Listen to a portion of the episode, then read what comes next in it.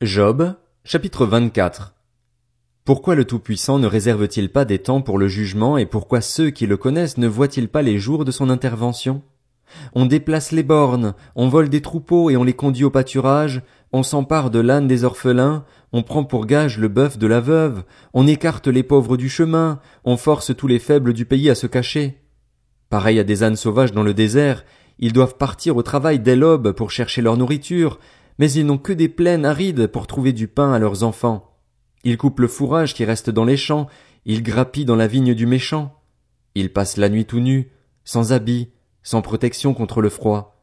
Ils sont trempés par les fortes averses des montagnes et, faute de refuge, ils se blottissent contre les rochers.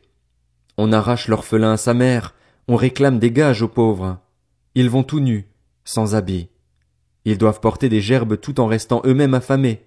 Ils font de l'huile dans les domaines des riches, ils écrasent le raisin au pressoir, et pourtant ils restent assoiffés. De la ville montent les soupirs de la population, les blessés appellent au secours. Et Dieu ne prête pas attention à ces actes écœurants. D'autres se révoltent contre la lumière, ils ignorent ses voies, ils ne s'attachent pas à ses sentiers. L'assassin se lève avec la lumière, il tue le malheureux et le pauvre, et pendant la nuit il se mue en voleur. L'œil de l'homme adultère guette le crépuscule. Personne ne me verra, se dit-il, et il met un voile sur son visage. La nuit ils forcent les maisons, le jour ils se tiennent enfermés, ils ne connaissent pas la lumière.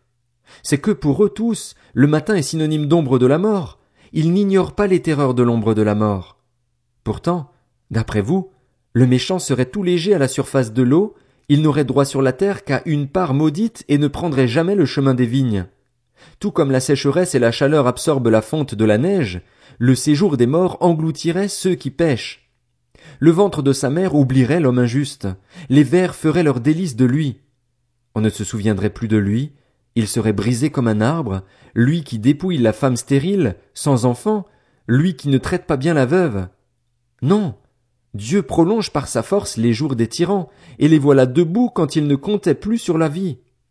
Il leur permet de vivre en sécurité et ils en profitent, mais ils surveillent leur conduite. Ils se sont élevés quelque temps, mais ils ne sont plus là. Ils s'effondrent et sont fauchés comme tous les autres, ils sont coupés comme la tête d'un épi. Si tel n'est pas le cas, qui pourra prouver que je mens et réduire à néant mes affirmations?